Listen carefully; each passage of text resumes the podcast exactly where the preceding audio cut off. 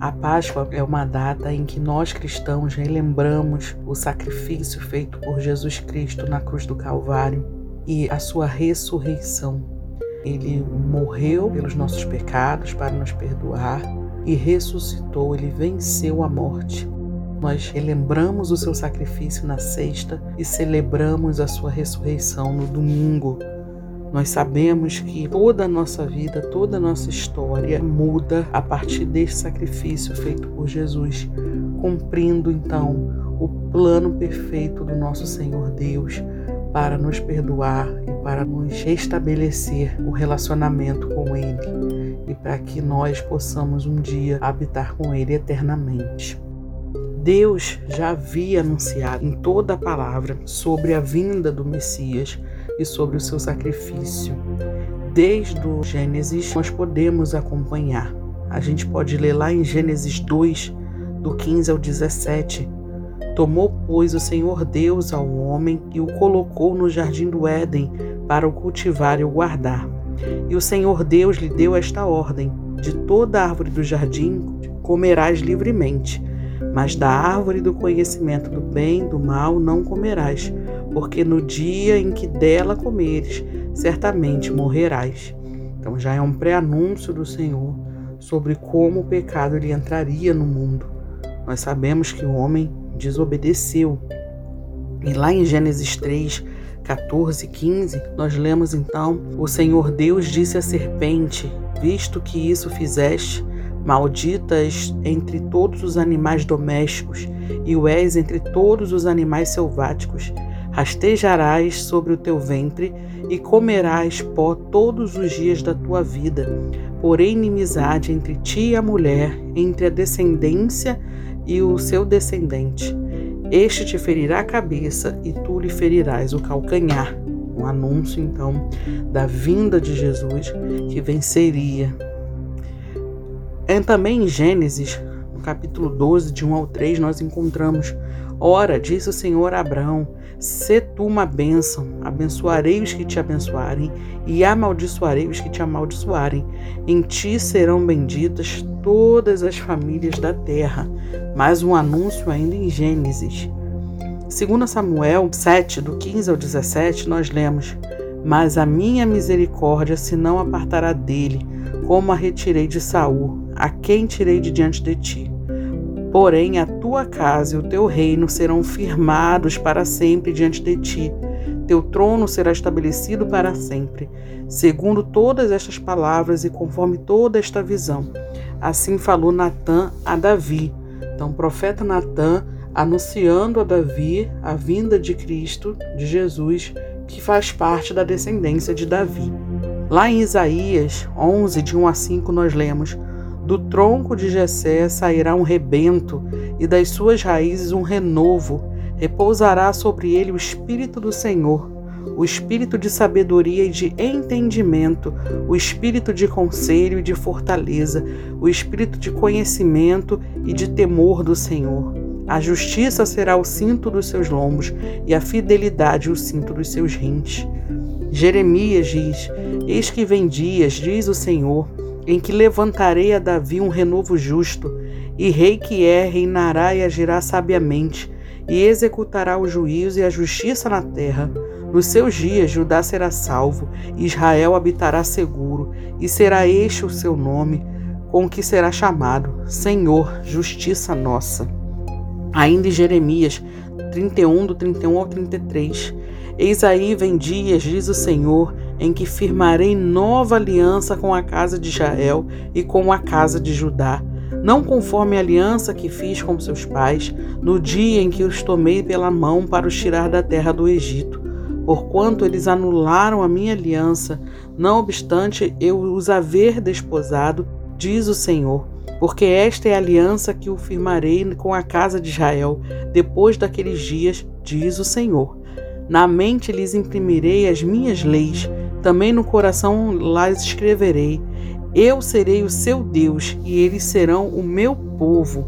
Lá em Ezequiel, Deus falando: Assim diz o Senhor Deus: Também eu tomarei a ponta de um cedro e a plantarei.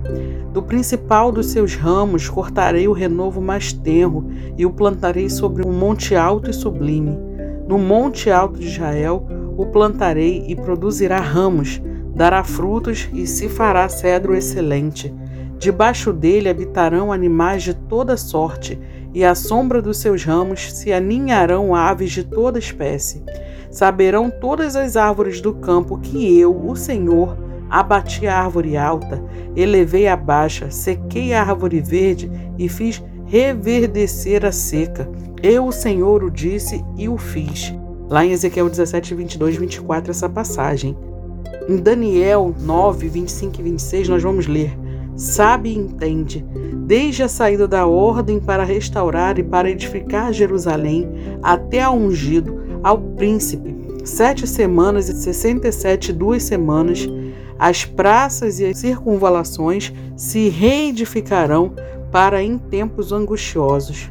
Depois das sessenta e duas semanas será morto ungido e já não estará. E o povo de um príncipe que há de vir destruirá a cidade e o seu santuário. E o seu fim será num dilúvio, e até o fim haverá guerra, desolações são determinadas. Isaías 53, 5, 7 diz: Mas ele foi traspassado pelas nossas transgressões e moído pelas nossas iniquidades.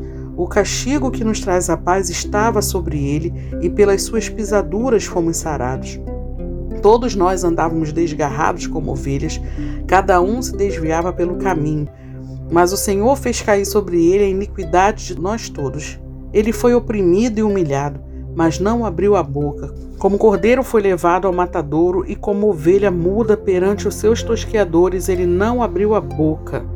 Zacarias 12, 10 diz: E sobre a casa de Davi e sobre os habitantes de Jerusalém derramarei o espírito da graça e de súplicas, olharão para aquele a quem transpassaram.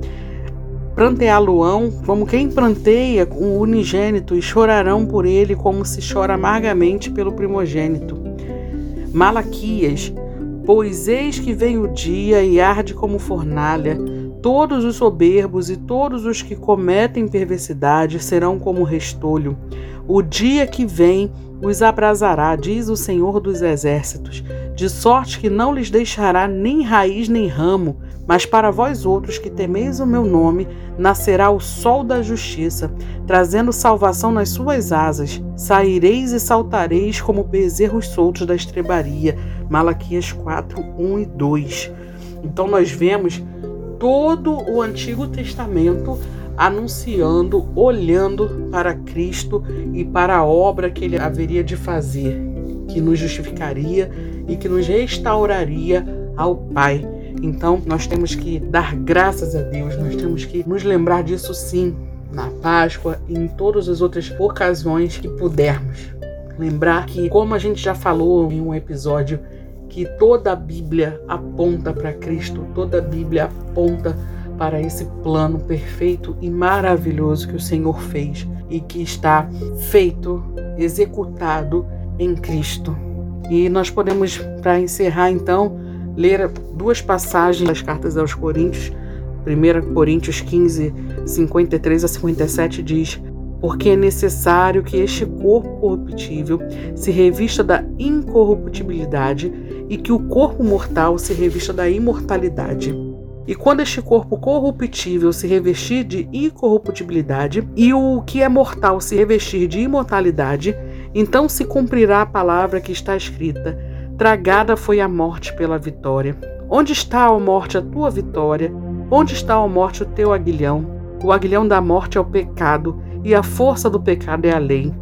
Graças a Deus que nos dá a vitória por intermédio de nosso Senhor Jesus Cristo.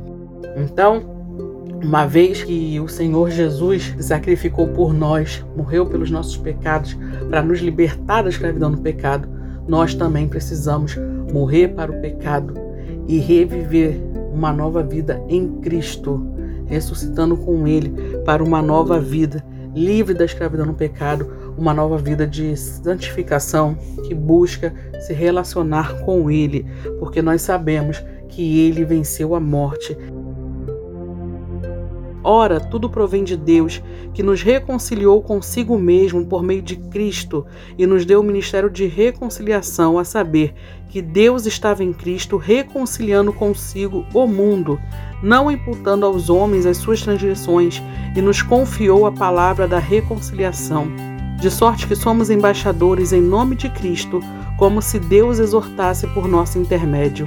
Em nome de Cristo, pois, rogamos que vos reconcilieis com Deus. Aquele que não conheceu pecado, ele o fez pecado por nós, para que nele fôssemos feitos justiça por Deus. 2 Coríntios 5, 18 a 21. Ou seja, através de Cristo, fomos reconciliados com Deus. Então, que busquemos essa aproximação, que busquemos esse relacionamento. Imagina, Deus é santo, santo, santo. Não conhece pecado, não se mistura com pecado se fez pecado por nós, para que pudéssemos estar junto a Ele, porque somente um ser puro, sem pecado, poderia então vencer o pecado e a morte. Ele se humilhou de uma forma que nós não imaginamos, que nós não temos dimensão, porque somos humanos ilimitados. E ele fez tudo isso por nós. Então aproveite esse momento, agradeça, leia a palavra de Deus, se relacione com Ele e anuncie para todos, para todas as pessoas, para todo tipo de gente. Anuncie, fale sobre esse plano da salvação, fale sobre o sacrifício de Jesus, fale sobre ele, não deixe de anunciar, porque esse é o Evangelho e esse é o motivo da nossa nova vida. Feliz Páscoa a todos.